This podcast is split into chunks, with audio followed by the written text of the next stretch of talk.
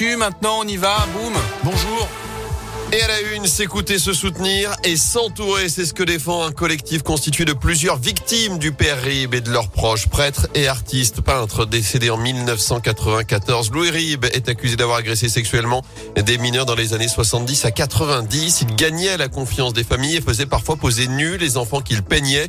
Les diocèses de Lyon, de Grenoble, Vienne et de Saint-Étienne ont recueilli 48 témoignages 50 ans après les faits. Luc Gemet, 57 ans, et l'une des premières victimes à en avoir parlé. Aujourd'hui, ses filles relaient son combat. Sophia Gemet, membre du collectif, s'est rendu compte de leur ampleur du phénomène, notamment lors de la première réunion publique qui s'est tenue dans le village de Gramont, dans les monts du Lyonnais. C'était le 17 janvier dernier. Ça a été euh, un coup de massue, en fait, d'entendre autant de témoignages de personnes qui n'avaient jamais parlé. On s'est dit, euh, il faut s'organiser. On ne savait pas ce qu'on voulait, quelle allait être la suite. On a tous les jours, en fait, euh, des personnes qui, euh, victimes ou pas, qui nous disent qu'ils veulent faire partie du collectif. La prochaine étape serait justement de se rencontrer sans l'organisation du diocèse, continuer à aider à ce que la parole se libère, parce qu'en fait, il y a des personnes qui commencent tout juste à parler, qu'elles soient pas seules, qu'elles soient écoutées par des personnes qui ont vécu la même chose qu'elles. Il n'y a que les qui ont été victimes qui peuvent se comprendre entre elles. On ressent vraiment que c'est dans cette direction qu'il faut aller pour le moment.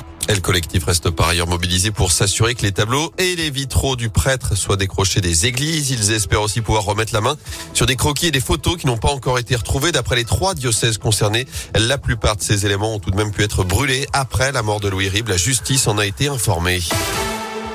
Dans l'actu également, avis au repenti, les près de 200 000 détenteurs de faux passes sanitaires souhaitant se faire vacciner peuvent désormais se rendre en centre de vaccination sans risque de poursuite. C'était un engagement pris par le gouvernement il y a plusieurs semaines. Du changement également à propos du pass vaccinal. Près de 4 millions de Français pourraient le perdre dès aujourd'hui puisque le délai pour effectuer la dose de rappel après votre dernière injection ou infection au Covid passe ce mardi à 4 mois au lieu de 7. Des règles qui pourraient encore être modifiées prochainement puisqu'une levée du pass vaccinal est envisagée d'ici la fin mars, début avril. C'est ce qu'avait estimé la semaine dernière Alain Fischer, le monsieur vaccin du gouvernement. À retenir près de chez nous ce démantèlement d'un point de deal dans le secteur de Londaine. C'était en début de semaine dernière. Selon la police nationale, il y a eu cinq interpellations. 4,4 kilos de résine de cannabis ont été saisis, tout comme plus de 250 grammes de cocaïne, du matériel de conditionnement, une voiture, des produits de luxe et de l'argent en liquide. En foot, une affiche de gala au Parc des Princes. PSG Real Madrid, huitième de finale allée de la Ligue des Champions. C'est à partir de 21h ce soir. Lille devra attendre la semaine prochaine pour défier Chelsea. Du basket à suivre également ce soir avec un choc à la Alvacheresse. Match avancé de la 25e journée de Betclic Elite et la chorale de Rouen reçoit le leader Boulogne-le-Valois à partir de 20h.